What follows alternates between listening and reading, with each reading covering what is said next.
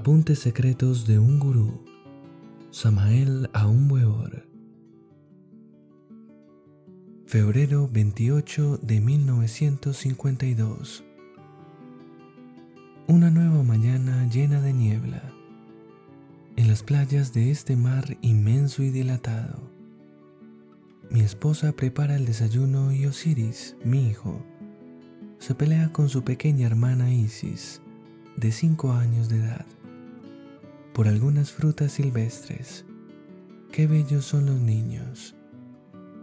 He estado comentando con mi esposa sacerdotisa algo sobre el templo de los maestros del rayo de la fuerza. Realmente el discípulo no preparado sentiría un terror indecible al entrar en el templo del rayo de la fuerza.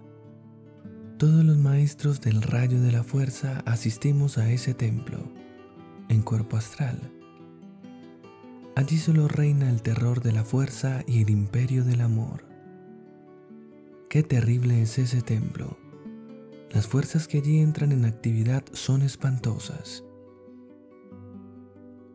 Todos los maestros de ese templo son verdaderos veteranos de la batalla de la vida.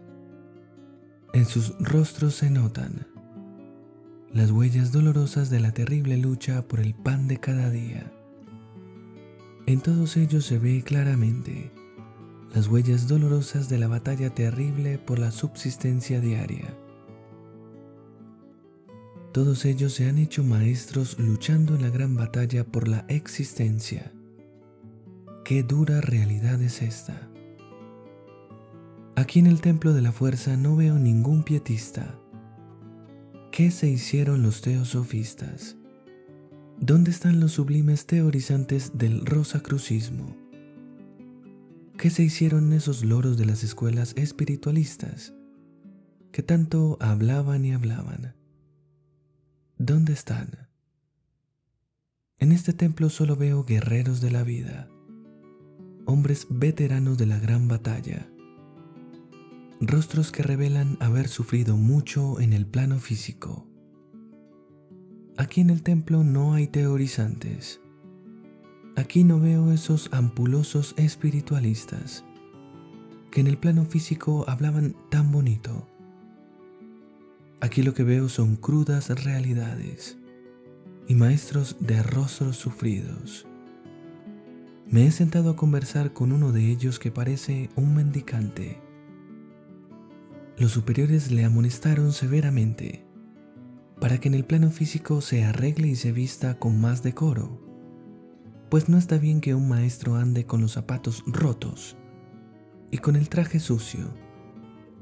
El maestro debe vestirse siempre decorosamente y vivir pulcramente vestido de acuerdo con la época y el medio ambiente en que le toca trabajar.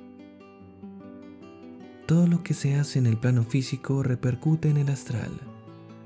Y si en el plano físico andamos como indigentes, así nos veremos y nos verán los demás en el plano astral.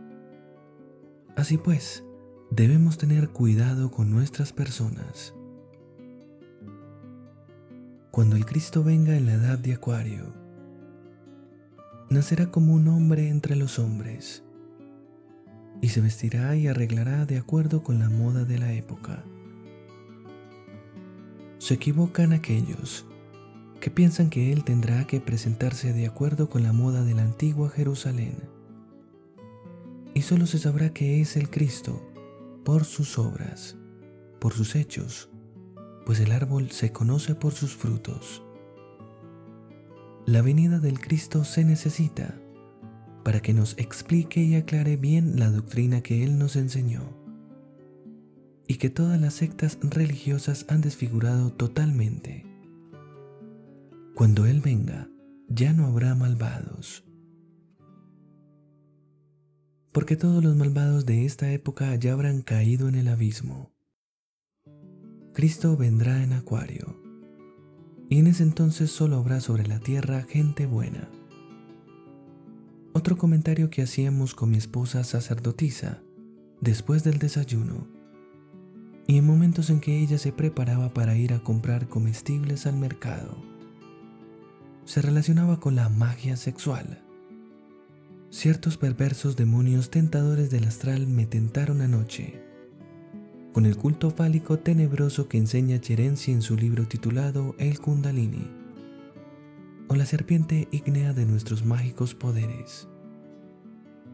Dichos demonios llevaban cuernos sobre la frente y me hablaban en los siguientes términos. Así como vos practicáis magia sexual está muy mal.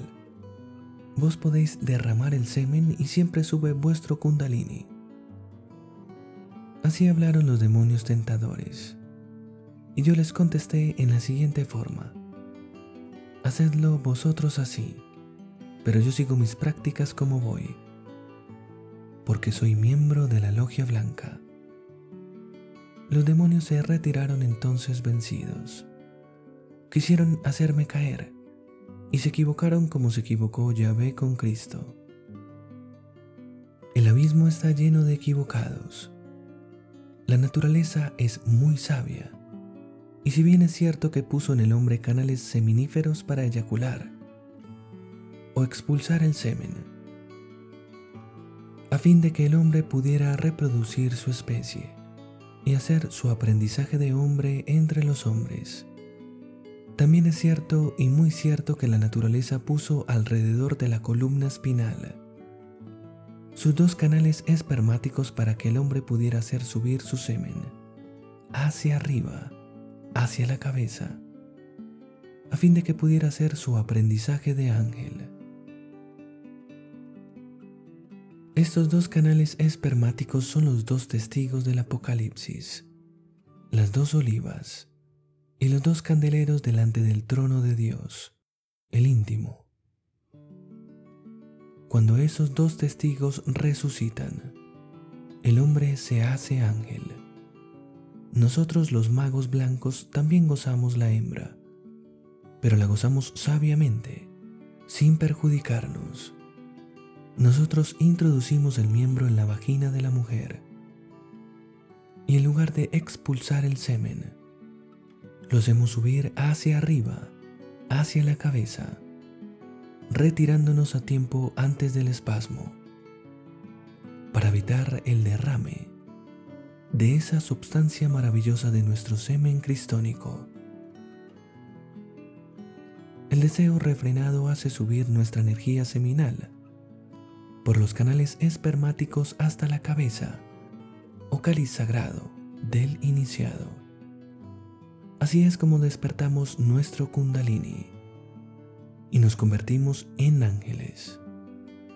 Ya nosotros nos cansamos de ser burros de reproducción y a través de tantas millonadas de años ya hicimos nuestro aprendizaje de hombre y ahora queremos algo mejor Queremos hacer nuestro aprendizaje de ángeles.